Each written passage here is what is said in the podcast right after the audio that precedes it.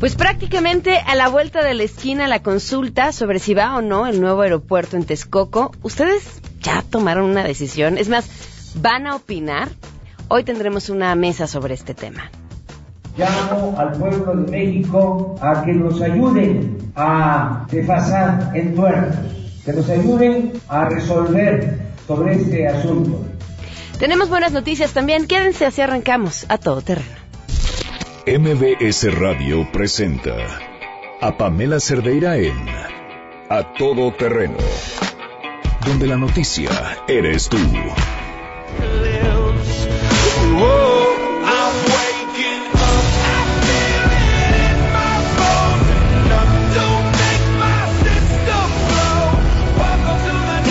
Acompañarnos a todo terreno en este miércoles 10 de octubre del 2018. Soy Pamela Cerdeira y la invitación a que se queden aquí hasta la una de la tarde. El teléfono en cabina 5166125.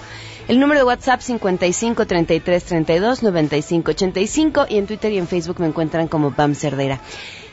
Con este día van tres días que hemos estado hablando de distintas formas sobre la propuesta que hizo el Mijis. De hecho, justamente hablamos con él hace un par de días de que las personas en prisión pudieran acceder a seguro social, que además protegiera también a sus familias e Infonavit para poder tener un hogar.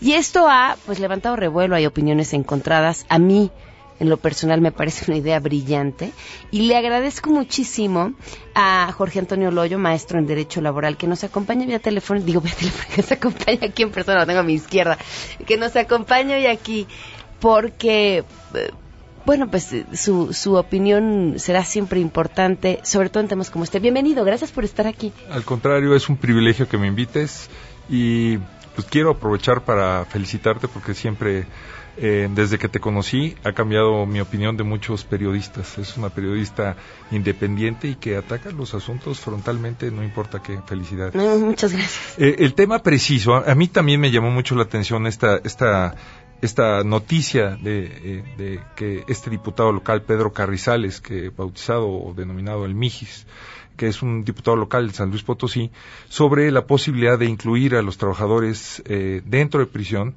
en la seguridad social. Y es un tema que me interesa mucho porque tuve el privilegio de, tutorear una tesis profesional en la FESA Catlán de una compañera que precisamente estaba abordando este tema.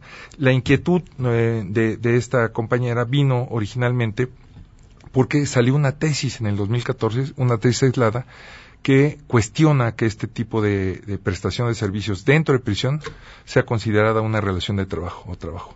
Lo cual en un momento, haciendo un análisis muy profundo de lo que es el, el, el, tamiz o el, de laboralidad o el test eh, o la prueba de laboralidad, que es analizar con una serie de parámetros si existe o no un vínculo laboral, llegamos a la, a la conclusión de que había una relación de trabajo. Había una prestación de un servicio personal a cambio de un pago, desde luego con subordinación, contrario a lo que dice esta tesis aislada, muy desafortunada, inmediatamente te das cuenta que el tema del trabajo en prisión está abandonado por el sistema jurídico por la situación de precariedad y de abandono que están los presos eh, en la que están los presos. Ahora, ¿existe ese trabajo en prisión hoy en día? Claro, es más, es un tema, eh, bueno, número uno, la primera conclusión a la que yo llego es que sí es trabajo, no hay ninguna duda. De hecho, está reconocido por convenios internacionales fundamentales que tenemos eh, ratificados nosotros sobre trabajo forzoso. Adicionalmente, en la propia Constitución Política, en el artículo quinto, habla de este trabajo e inclusive lo, lo, lo garantiza o lo, o lo limita a dos fracciones del artículo 123 constitucional. Entonces, a mí no me cabe duda que sea trabajo. El tema interesante de este tema, además de ser trabajo, son las condiciones en las que se presta. Hay diferentes tipos de trabajo. Hay trabajo como una actividad para tratar de que esta estancia sea mucho más pacífica, mucho más tranquila. Eh, hay actividades que simplemente sirven para, para que el reo eh, disfrute de una actividad, pero hay también trabajo productivo. Un trabajo productivo que es muy cuestionable.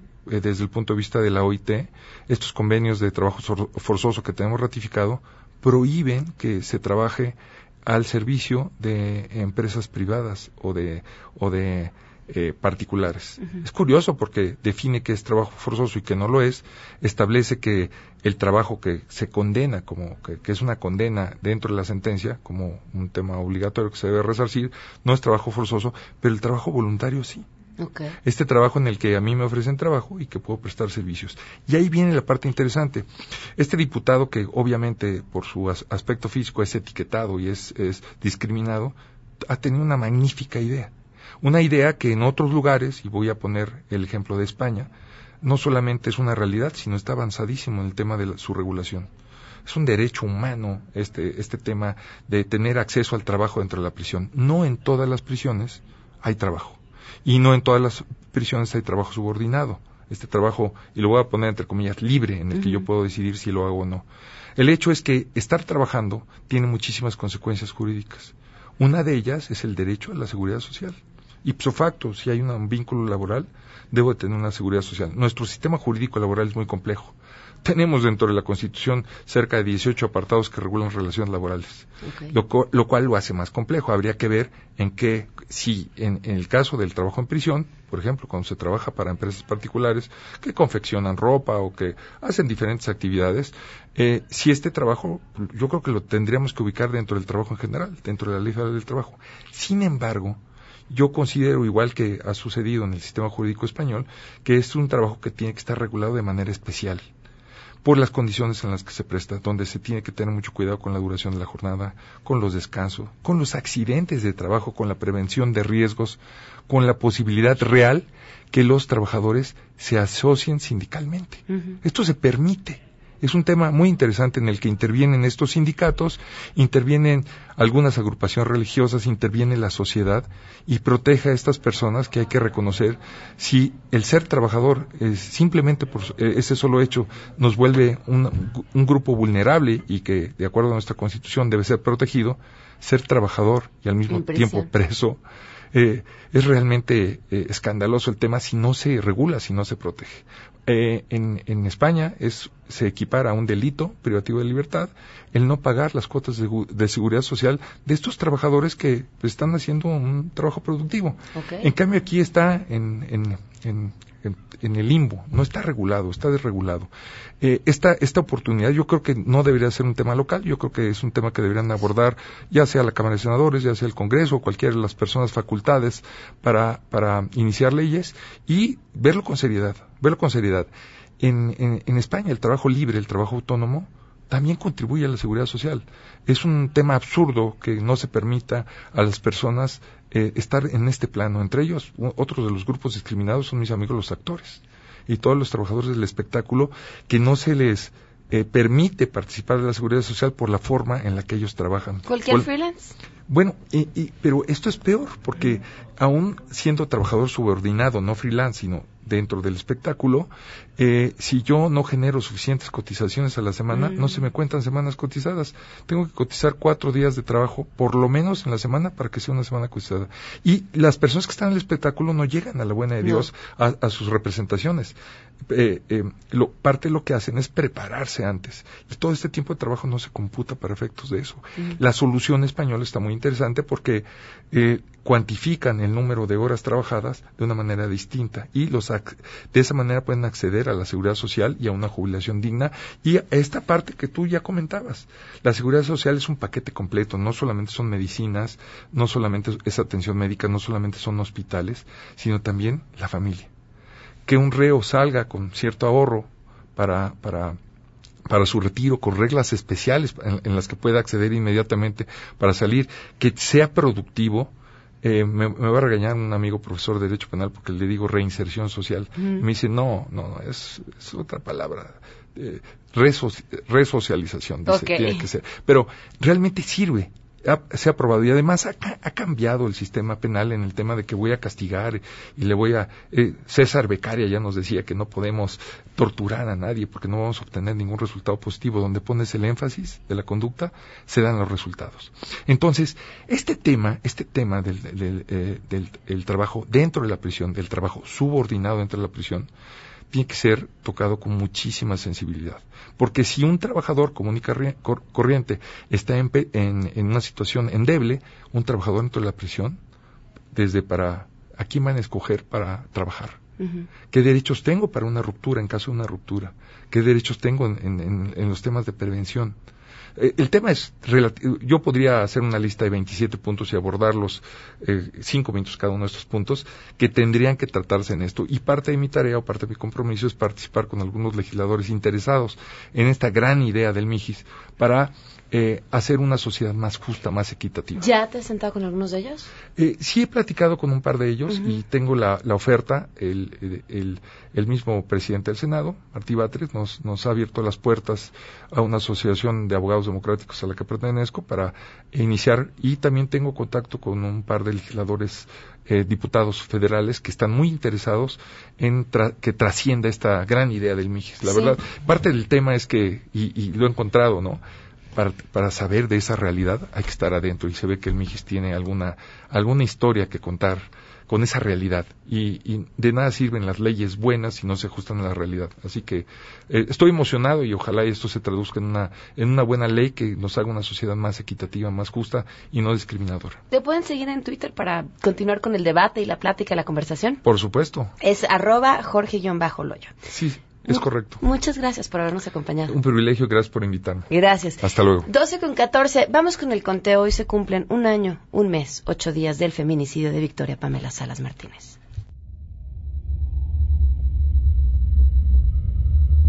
Hasta apenas hace muy poco, será un mes, mes y medio que empezaron a girar esa orden de aprehensión. Que yo, como le decía a mi esposo, tenemos que ver un papel donde de verdad sea cierto que existe esa orden de aprehensión. Y quién la está trabajando, porque pues a veces hay como personas no sabemos a quién o cómo nos lo explican y nosotros caminamos de un lado hacia otro, no viendo a ver quién nos va a dar respuestas, quién nos va a dar respuestas. Victoria pues nada. Hace un año, un mes, ocho días que fue asesinada, hace un año, un mes, ocho días que las autoridades prometieron justicia a su familia, hace un año, un mes, ocho días que no pasa nada. Y en este espacio vamos a seguir contando. Tenemos buenas noticias. Le agradezco enormemente a Horacio de la Vega, director general del Instituto del Deporte de la Ciudad de México. Él sí está vía telefónica, que nos acompañe para compartirnos las buenas noticias este día. ¿Cómo estás, Horacio? Muy buenas tardes. Hola Pamela, ¿cómo estás? Bien. Saludo con mucho gusto. Contenta de escucharte. La semana pasada presentaron una serie de datos que nos ayudan a los ciudadanos a entender la importancia del deporte que en términos de salud lo conocemos, pero también que en términos económicos deja a la ciudad y el trabajo que se han hecho en estos años y los resultados que ha dado. Cuéntanos. Sí, fíjate que hicimos esta presentación de un, de hecho el, el nombre del proyecto se llama Estudio de Impacto Económico eh, de toda la estrategia deportiva de, ¿no? de esta administración. Realmente no fueron de los seis años, fue de los últimos cuatro años, fue 2015, 16, 17 y 18, porque realmente la construcción, digamos que ese modelo lo, lo logramos hacer 2013 y 2014 y después ya evaluamos estos proyectos 2015 y 2000, eh, 2015 al 2018. Y fueron básicamente bajo tres ejes de acción. Uno que tiene que ver con todos los grandes proyectos que, pues, que todos hemos visto, vivido, algunos participado, otros no, me refiero a la maratón de la Ciudad de México, Telcera, la Fórmula 1, la NFL, a la equitación, a la PGA, a, ¿no? a lo de béisbol, o sea, todos los proyectos son más de 35 eventos internacionales por año. Y por otro lado tuvimos también la evaluación o evaluación de la infraestructura deportiva, fueron más de 1.400 espacios deportivos eh, que fueron o creados o rehabilitados eh, en la Ciudad de México en este periodo. Y por último la parte de deporte social que es súper importante porque luego nos concentramos o pareciera que nos concentrábamos en la parte de los grandes eventos más elitistas y es que se hace un gran trabajo en otra materia que es deporte social y que pues francamente de repente estos grandes eventos lo opacan. Y este tipo de proyectos de deporte social también fue evaluado, fueron más de 32 proyectos eh, de deporte social realizados y cada uno pues tiene una métrica numérica, ¿no? Que, que, fue justamente lo que se presentó. A grandes rasgos, ¿cómo podemos traducir este logro de esos últimos cuatro años para la ciudad? Bueno, económicamente, eh, si hacemos la suma de acuerdo al impacto que se generó por todos estos proyectos, el número que arrojó esta empresa inglesa que se especializa además hace evaluaciones de la, la NFL, la Fórmula 1 y de ciudades del mundo como Dubái, como París, como Londres, etcétera, el impacto económico generado fue de 5.3 billones de dólares o 5.3 mil millones de dólares. Por otro lado, en la parte de infraestructura deportiva fue de cerca de los 992 millones de dólares, casi el billón de dólares. y en la parte de impacto en deporte social fue de cerca de 882 millones de dólares, que eso tiene un reflejo sobre todo en lo que se invirtió que produjo reducciones, por así decirlo, de, eh, de recursos para la parte, digamos que reactiva sobre la parte de la salud, es decir, todo eso que se logró tiene un efecto, digamos que de prevención en lugar de reacción sobre la salud con respecto a todos los proyectos de activación física eh, que se generan en la población. Entonces, son resultados francamente muy, muy positivos. Esto tiene que ver con, con, para hacerlo más claro, más tangible, por supuesto, es derrame económica en cuanto al turismo generado. Por otro lado, la generación de empleos, el retorno impositivo, es decir, si tú como gobierno le pusiste un peso, ¿cuánto te regresó nuevamente al gobierno para poder reinvertirlo? Eh, eh, por otro lado, la parte también de, de este crecimiento este, en infraestructura y, no y dar otras alternativas ofertas para la población. Y la última de las partes que integra el impacto económico es la evaluación mediática, es decir, cuántas veces la marca México, marca CDMX, eh, se vio reflejada en medios a nivel nacional o internacional que de alguna manera penetraron y lograron posicionar a la Ciudad de México como una capital del deporte. Pues Horacio, muchísimas felicidades, muchísimas felicidades por todo el trabajo de todos estos años y sin duda por los resultados. No, pues te agradezco mucho, Pamela, y gracias además porque has sido tú además una participante activa de muchos de estos proyectos. ¿Puede, me quedaste de ver el triatlón de la Ciudad de México, nada más. ¿Puede la gente eh, verificar esta información, bueno, revisarla para poder entender todo lo que número significó? Sí, por supuesto, está, si no mal recuerdo, está cargado en la página de internet del Instituto del Deporte, que es este deportecdmx.gov.mx de todas maneras, en nuestras redes sociales, tanto en el deporte como en la de un servidor, estamos tuiteando, estamos mandando la información al respecto. Y este y te voy a sorprender porque no te voy a dejar este colgada con el triatlón. ¿Es en serio? ¿Nos puedes dar un adelanto o no? Sí, por supuesto, eso vamos a hacer una presentación mucho más este sólida y con toda la información, pero te puedo anticipar que el día 23 y 24 de noviembre vamos a tener el primer triatlón CDMX eh, y va a ser, estoy seguro que un formato tan interesante y tan eh, eh, importante como el que se pudo gestar en esta administración, como el Maratón de la Ciudad de Telcel, el Triatlón CDMX seguramente va a ser un proyecto que arrancamos en esta administración, los últimos días prácticamente, y vamos a dejar creo que un legado importante para tener este proyecto hacia el futuro. ¡Wow! Pues muy buena noticia dobles buenas noticias. Felicidades, felicidades, Horacio. Muchas gracias. Gracias, Pamela. Hasta luego. Hasta luego. Horacio la, la la vara quedó muy alta para la próxima administración en temas deportivos. Vamos a una pausa y volvemos. Más adelante, a todo terreno. Tenemos una mesa sobre el aeropuerto, el nuevo aeropuerto. Si te perdiste el programa A Todo Terreno con Pamela Cerdeira, lo puedes escuchar descargando nuestro podcast en www.noticiasmbs.com. Pamela Cerdeira regresa con más en A Todo Terreno, donde la noticia eres tú. Marca el 5166125.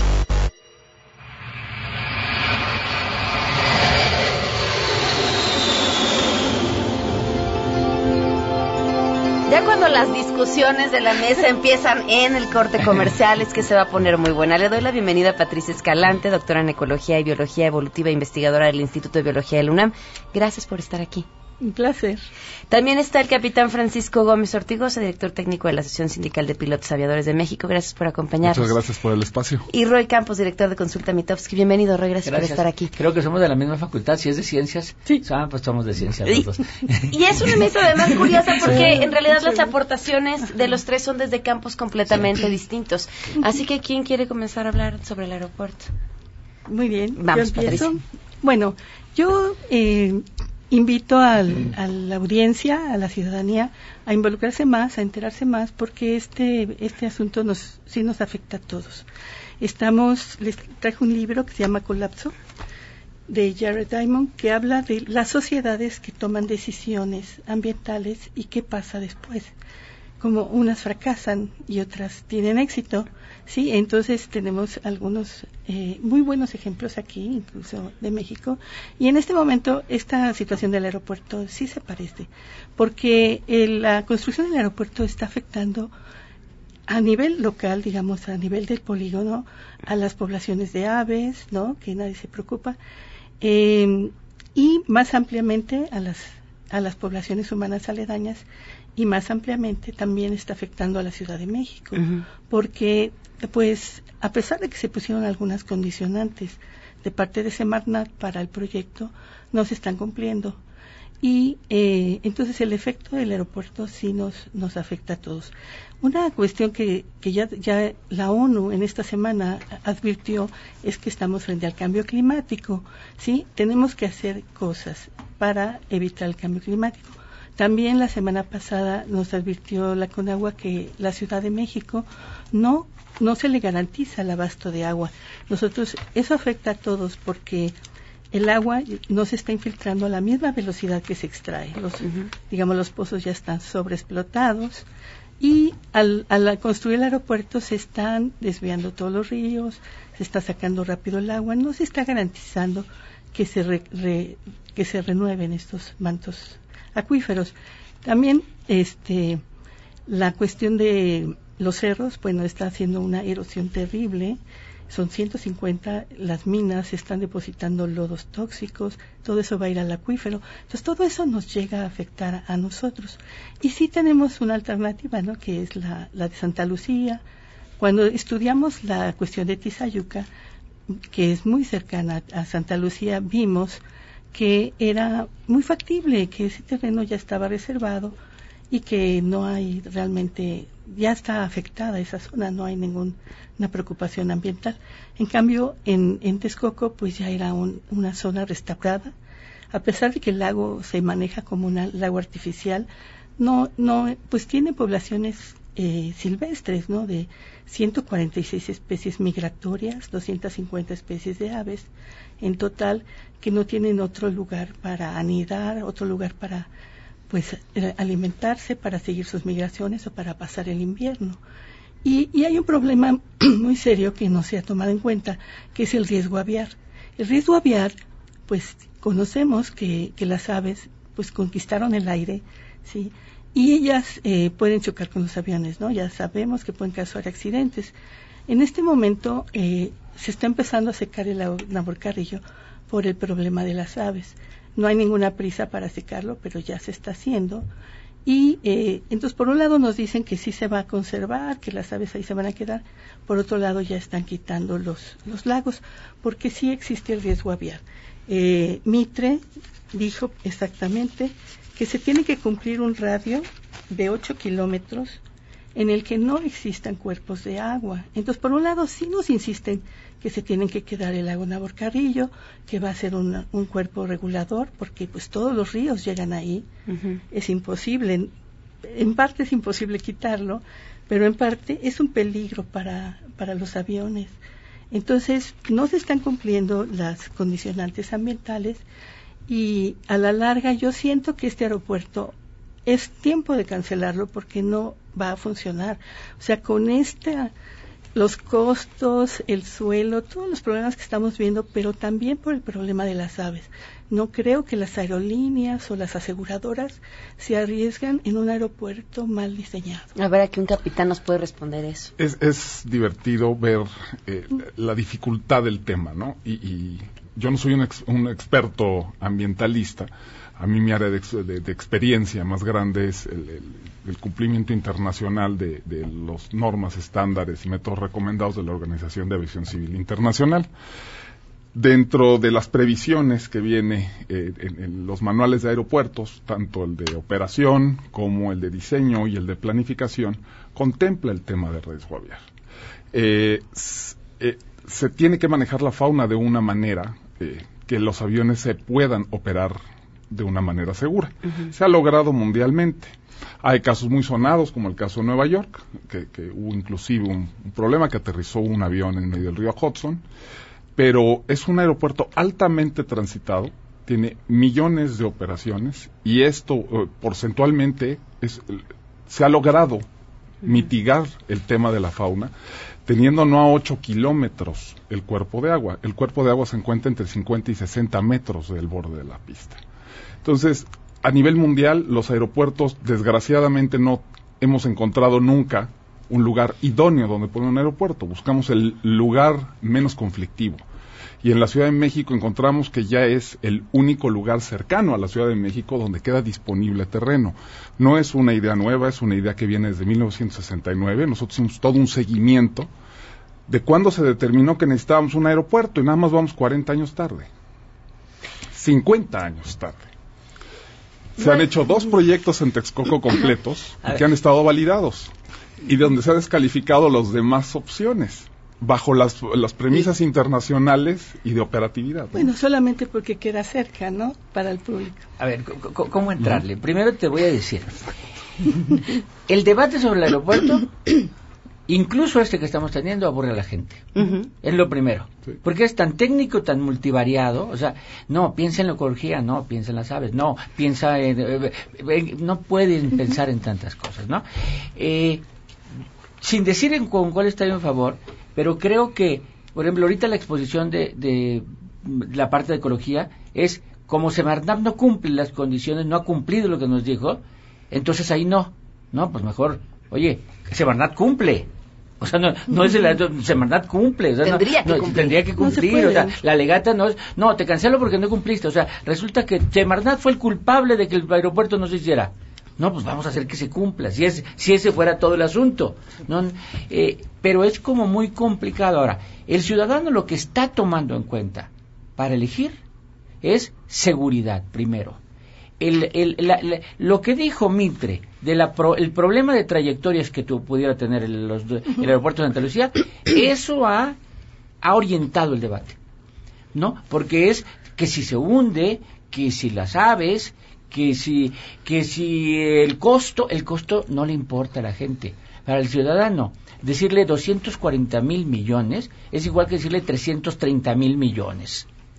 O sea, es exactamente lo mismo. De entrada ya visualizarlos Eh, eh, es entonces ya imposible. son, mu- son muchos Claro. millones, ¿no? Pero entonces, en la- cuando se pone en la discusión del precio, no sirve. Luego, pensar, efectivamente, el ciudadano no está pensando en los pájaros, el ciudadano no está pensando en que se mueren eh, flora en, eh, ¿no? Que, que solo hay ahí. No, el ciudadano incluso ni vuela en avión. Solo tres de cada diez mexicanos se ha pensado el avión. Pero le dicen, es que se requiere para que México progrese, para que haya turismo. ¿Y dónde? En Texcoco, pues vámonos por Texcoco. O sea, simplemente le di. Entonces, creo que lo que tenemos que hacer es centrar la discusión en una variable, que el mexicano tendría que decir, ¿cuál es la variable que más le interesa? Escoge el aeropuerto según esa variable y después de que elijas, exige que se hagan todas las demás. Es decir, si voy a Santa Lucía para no afectar la ecología, ok, ya que llegue a Santa Lucía, ahora te exijo que sea seguro, te exijo que no gastes mucho, te exijo que no haya corrupción, habiendo elegido por uno. Porque si yo pongo todas las variables juntos, ¿cómo pondero Es cada imposible variable? Es imposible. Bueno, pero la ecología a todos nos afecta. O sea, usted dice que no le No, no, importa. no es de No, no, afectar, es de importar. Ajá, es de- no de interés del público, ¿no? Sí, sí. O sea, eso, bueno, evidentemente, al, al bueno, ciudadano le, le tiene que importar la ecología, Sí. Le tiene que importar cómo se gastan los fondos de gobierno, porque son de todos, y le tiene que importar dónde se hace el aeropuerto, porque a todos nos afecta. Todo. La seguridad Todo. es muy importante y por eso yo, yo tomo el, el tema del riesgo aviar, porque aunque se puede manejar, hay aeropuertos a la orilla del mar, el riesgo, Claro. al- algunos ya están hechos, ya ni modo, por ejemplo el de John F. Kennedy, ya ni modo, han estado matando gaviotas, van a seguir matando gansos, pero aquí pues tenemos esta opción, sí tenemos la opción de Santa Lucía, que está a más de 8 kilómetros, el primer cuerpo de agua que le queda cerca, que es el lago de Zumpango. Ahora, si la Semarnat no cumple, pues que cumpla. Que cumpla, sí, pero ya no, ya no es tiempo de que cumpla, porque ya se hizo un daño y se puede parar. Este daño, este ecocidio está en curso, ¿sí? La, la- el área de que se está construyendo no pasan de 100 hectáreas, pero hay otra área más amplia que, que se puede recuperar y que beneficia, a, da servicios ambientales a toda la cuenca, servicios de clima, servicios de preservación de agua y pues el ruido también cuenta, ¿no? Entonces sí, sí le debe de importar a los ciudadanos dónde se construye el aeropuerto. Yo creo que debería ser más balanceado el, el debate, ¿no? Como este. Es que es muy difícil debatir las dos propuestas por sus propios méritos porque no son ni siquiera similares. El aeropuerto en Texcoco plantea una serie de soluciones puramente aeronáuticas desde el punto de vista de, de nuestra capacidad de análisis, donde muestra un cumplimiento bastante aceptable de cómo se debe planificar y diseñar y operar un aeropuerto, basado en las mejores prácticas. En el otro proyecto tenemos una combinación de terminales donde una la tenemos operando en condiciones verdaderamente fuera de, la, de, de lo común. Es un aeropuerto que actual. está, el actual. Pues el, se le puede el- bajar el flujo. El problema es que, ¿Cómo? entonces, ¿qué vamos, ¿para qué Bueno, queremos el aeropuerto? el. Si lo que queremos es únicamente poner un parche a 7, 8 años y en 8 años volver a estar sentados platicando si lo vamos a volver a poner Bueno, en no, no Texcoco, creo que sea ocho años nada más. Tenemos más un años. problema. Cuando opera las dos terminales al mismo tiempo, lo único que se ha abordado es el tema de que nos vamos a encontrar todos en el área de San Mateo. Porque ahí es donde naturalmente tenemos que iniciar las aproximaciones. Este terreno es muy diferente al que se tiene en Nueva York, es muy diferente al que se tiene en Chicago, es muy diferente al que se tiene en prácticamente todas las macrociudades. Aquí solamente hay una forma de llegar volando a la Ciudad de México. Es por el norte. Pues ya no hay está más. corrigiendo la OASI. El problema es que ah, no es que lo corrijan, la única forma de corregirlo es quitando los volcanes, quitando la Serra de las Cruces, quitando el Cerro de Guadalupe. No. Y el problema con el aeropuerto de Santa Lucía, desde la perspectiva técnico-aeronáutica, para poder nosotros proveerle seguridad a nuestros viajeros, tenemos dos cerros de alta elevación en cercanías y en las trayectorias, en las superficies libres de obstáculos, como las conocemos nosotros, hacia el lado este de la- del campo militar. Sin decir que O sea, ese es el argumento que está convenciendo a la gente. Cuando, la seguridad. Cuando Exacto. dice, seguridad. proveer seguridad. a la- ah, entonces quiere decir que no me lo va a prever Santa Lucía. Ahí no. El, el de- la gente está seleccionando como primer variable seguridad. Seguridad. Aunque no viaje en avión, ¿eh? Porque lo que se considera es que caer. un avión que se caiga Sí. ya valió la pena cualquier cosa. Entonces no está viendo las otras variables. Y la variable ecológica, en teoría, en ningún proyecto la ve. O sea, coincido contigo, tendría que verse todo, pero ningún proyecto lo ve, porque todo proyecto de Sí. desarrollo lleva alguna implicación ecológica. Ahora, estamos en el debate, es, el debate otros de la sobremesa, nos importa un tema o dos o ninguno, Sí. pero estamos en el debate. ¿Cuántos van a ir a emitir su Ah, opinión? ¿Cu- ¿Cuántos van a ir a votar? Ajá. A ver, un poco el resumen es, primero la gente sí está de acuerdo en que López Obrador pregunte. Sí, está de acuerdo. ¿No? Nosotros podríamos decir, oye, esto que lo decida con expertos que se siente, su grupito y que les digan. No, la gente dice, qué bueno que nos pregunte. Oye, ¿y piensas ir a votar? No, yo no voy a votar, pero qué bueno que nos pregunte, ¿no? O sea, ¿por qué? Porque este tema no me interesa, pero qué bueno que gobierne preguntándonos. Entonces, el método de esta, de esta democracia directa se lo aplauden a López Obrador. Va. Interés. Hay muy bajo interés porque muy poca gente ha viajado en avión. Muy bueno, no, la mayor parte de los mexicanos no conoce la Ciudad de México. Deja que conozca la Ciudad de México. El- más del 95% no tiene idea dónde queda Santa Lucía. O sea, ¿cómo voy a votar por Santa Lucía si no sé ni para dónde estoy votando? O sea, no tengo idea de dónde queda.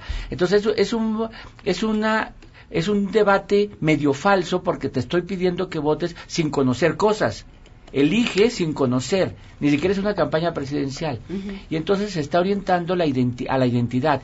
¿Qué quieren los de Morena? Ah, pues voy con los, porque ellos quieren los de Morena esto. ¿Qué quieren los del PAN y el PRI? Eh, estamos viviendo, pero es una etapa distinta de gobierno. ¿Cómo se va a hacer?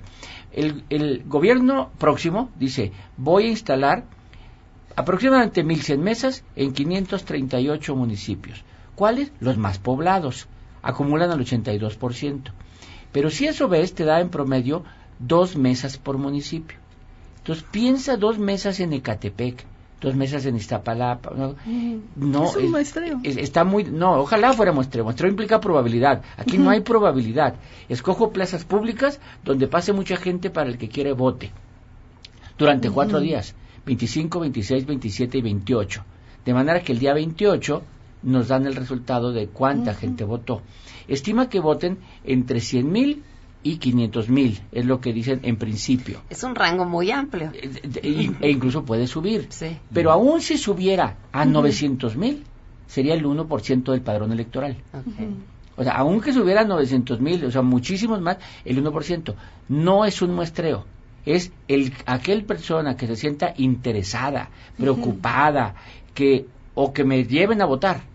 Que llegue un partido político y diga, vamos a votar, o un empresario, los de su empresa, les diga, todos los de la constructora vayan a votar y lleven a sus familias, etcétera, pues está bien, o sea, defienden sus intereses.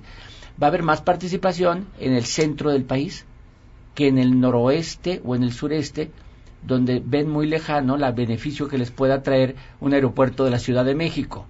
Ni modo.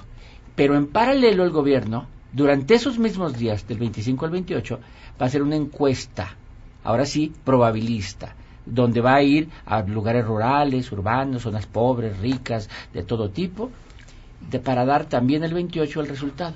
Bueno. Entonces vamos a tener dos resultados que legalmente no son vinculantes. Es decir, no obligan al cumplimiento del resultado, pero que López Obrador promete respetarlo.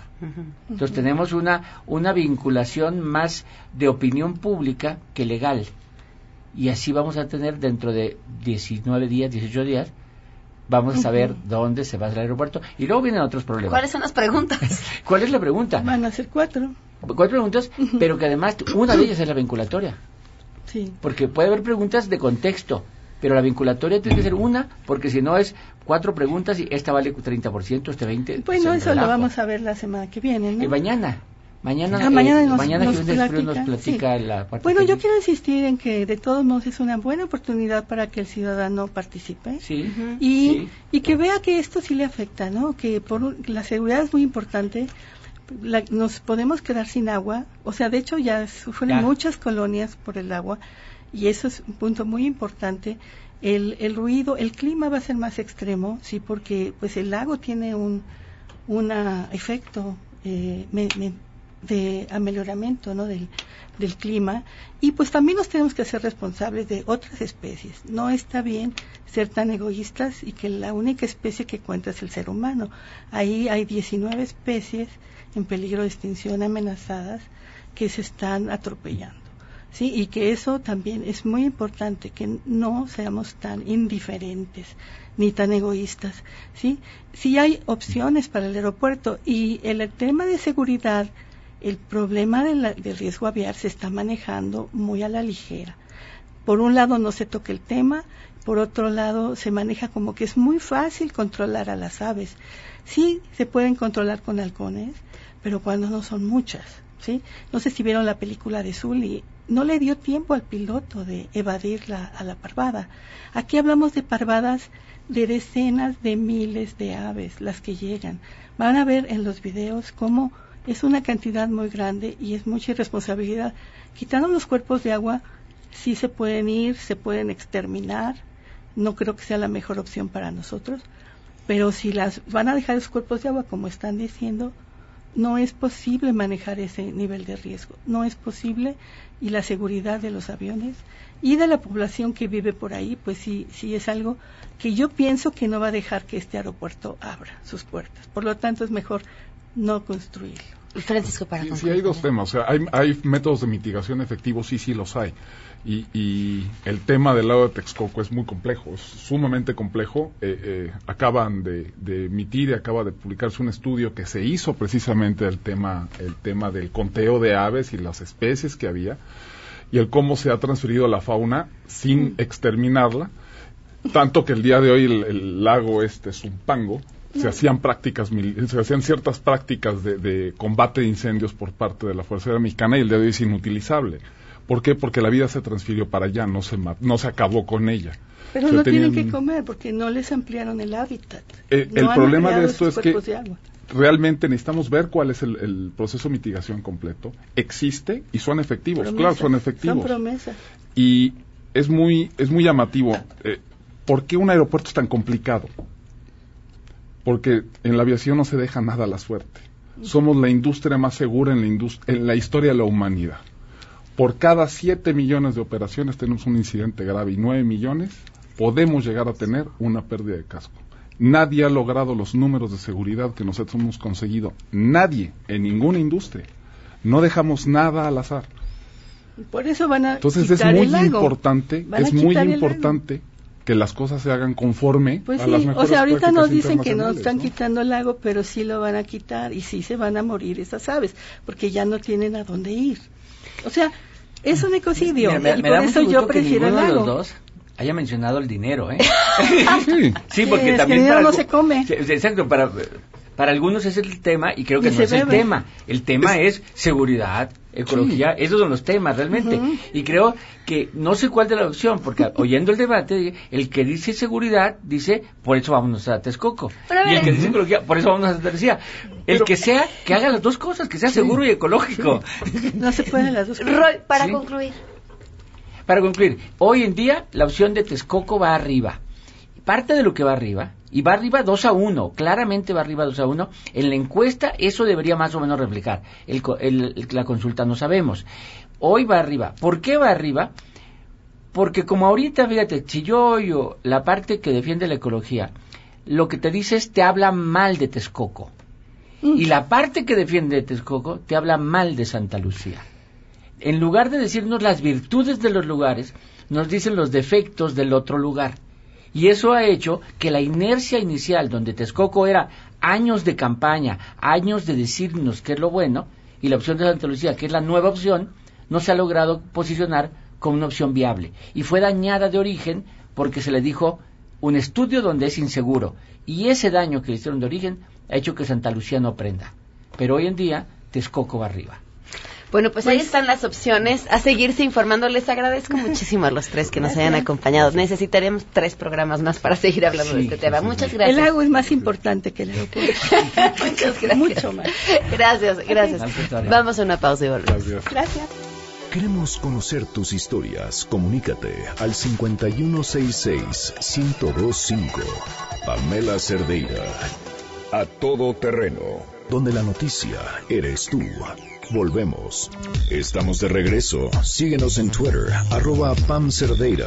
Todo terreno, donde la noticia eres tú. Continuamos. Porque hay nueve maneras de ver el mundo. Llegó la hora de conocerte con el Enneagrama. Andrea Vargas y. Adelaida Harrison están aquí y nos traen una propuesta que pongan atención porque va a ser de dos días a través de eh, eh, hoy, la próxima semana, dividiremos las distintas personalidades para que puedan entender cómo... ¿Cómo te perciben los demás? Ok. O sea, porque, a ver, Pamela, ¿te has preguntado alguna vez cómo te ven los demás? Pues ya, ¿Cuál te, ya contaba en el corte.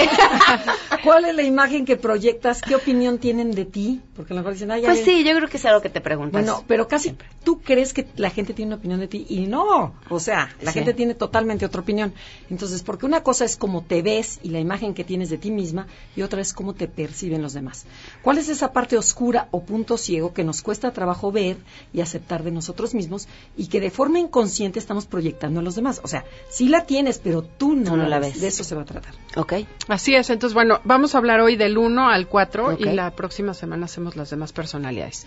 Empezamos con el 1, que es el conocido como el reforma- reformador o perfeccionista. Esta personalidad se ve a, a sí misma como íntegra, honesta, ordenada, justa, son inteligentes y excesivamente trabajadores. Pero las personas que no están muy trabajadas, la imagen que dan es de ser rígidas, poco tolerantes, inflexibles, dogmáticas, impacientes, críticos y dueños de la verdad. Entonces tú te juras que eres el mejor y resulta que te están percibiendo como todo lo contrario. Ok. Entonces algún personaje como Brie, de Esposas Desesperadas, Ah, claro. Jacobo Zabludowski, en otra imagen muy, es a veces muy rígido, se percibe más rígido de lo que ellos se ven a sí mismos. Y bueno, el cuello no lo volteaba, no sé si te fijas, se movía en cuerpo completo. Son gente que son percibidas físicamente y emocional y mentalmente rígidas. Pero ellos no se sienten rígidos. Eso es lo interesante. Ok. Ok. El Pasamos dos. a la personalidad 2, conocida como el ayudador o el rescatador. Esta personalidad se ve a sí misma como una persona amorosa, servicial, buena, generosa, alegre y muy detallista. Siempre lista para ayudar sin importar a quién. Una Madre Teresa en acción y que se quite el pan de la boca para ofrecérselo a otro, ¿no? Sin embargo, a la, per- la persona que no está muy trabajada, este 2 que no esté muy trabajado, lo dem- los demás lo pueden percibir como falsa, melosa, hipócrita, manipuladora, con doble intención ante tanta generosidad, orgullosa, egoísta, porque ignora al que no le interesa y muy invasiva. O sea, es el típico que se te mete a tu casa y a tu terreno y yo te hago, yo te digo, yo te opino. Eso no se dan cuenta. Entonces, ojo, número dos. Y el tres es el ejecutor o el exitoso. Son personas competentes, seguras de sí mismas, atractivas y muy encantadoras, pero no, si no están muy atrabajados, se da, se, o bueno, la gente los percibe como fríos, altivos, arrogantes, vanidosos, oportunistas y protagónicos. Y dan la imagen de que se pasan horas en el espejo estudiando qué van a decir y cómo lo van a decir para quedar bien. Personalidades así. Paris Hilton y Ronald, Cristiano Ronaldo. Ok, como todavía no me hallo y el 4 requiere por lo menos dos horas de explicación, lo vamos a dejar para la próxima semana. Ok. Pero no se pierdan a las 12 del día Enneagrama en esta misma frecuencia y se quedan en mesa para todos. Muchas gracias. Gracias a ti, Pame. MBS Radio presentó a Pamela Cerdeira en A Todo Terreno. Te esperamos en la siguiente emisión, A Todo Terreno, donde la noticia eres tú. MBS Radio, en entretenimiento, estamos contigo.